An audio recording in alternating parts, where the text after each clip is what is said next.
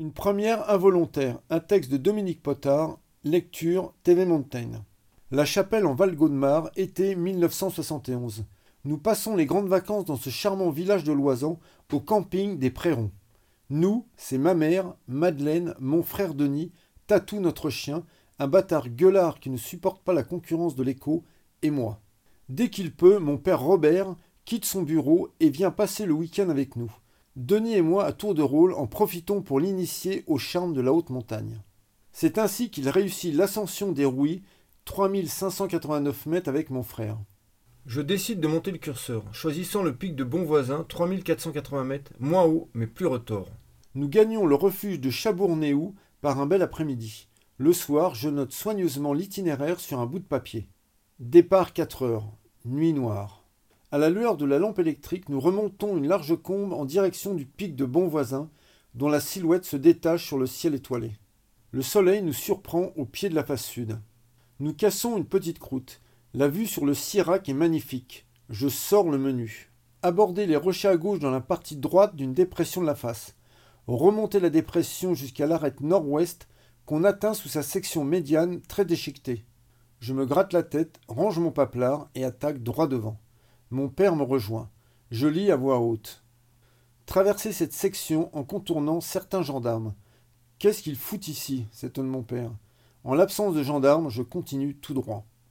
Nouvelle consultation de la feuille de route un peu plus haut.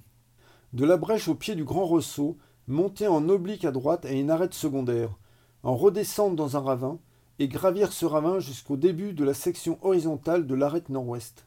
Pour essayer de comprendre, je relis à haute voix en détachant bien les mots. C'est quoi cette histoire de ravin s'inquiète mon père. Nous sommes au pied d'une cheminée qui bute sous un énorme bloc. Je détourne la corde et repars à l'assaut. Me voilà bientôt sous l'obstacle que j'attrape à bras le corps. Et là, j'entends un raclement sourd. Le bloc, il s'est détaché. Tel le torero, je l'évite d'une passe acrobatique. Dans la montagne, on n'entend pas olé, mais attention. Mon père n'a pas eu le temps de bouger. Le surplomb explose à ses pieds dans un bruit terrifiant. Des obus de tout calibre fusent dans les airs. À l'image de son père Jules Potard, rescapé de la guerre de 1914, Robert Potard fait héroïquement face aux tirs ennemis.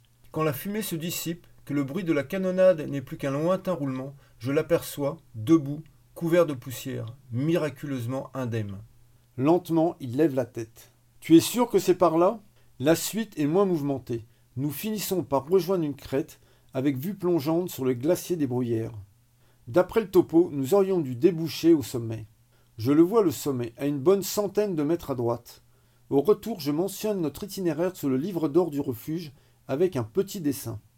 Dans son guide du Haut-Dauphiné, François Labande, mémoire vivante de Loisan, écrit Un pilier ouest-nord-ouest a été gravi. Il pourrait s'agir du pilier tombant sur le glacier du Josselme issu du sommet secondaire bien individualisé de l'arête ouest-nord-ouest.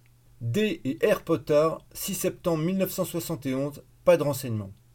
L'entrée fracassante de mon père dans l'histoire de l'alpinisme est officielle.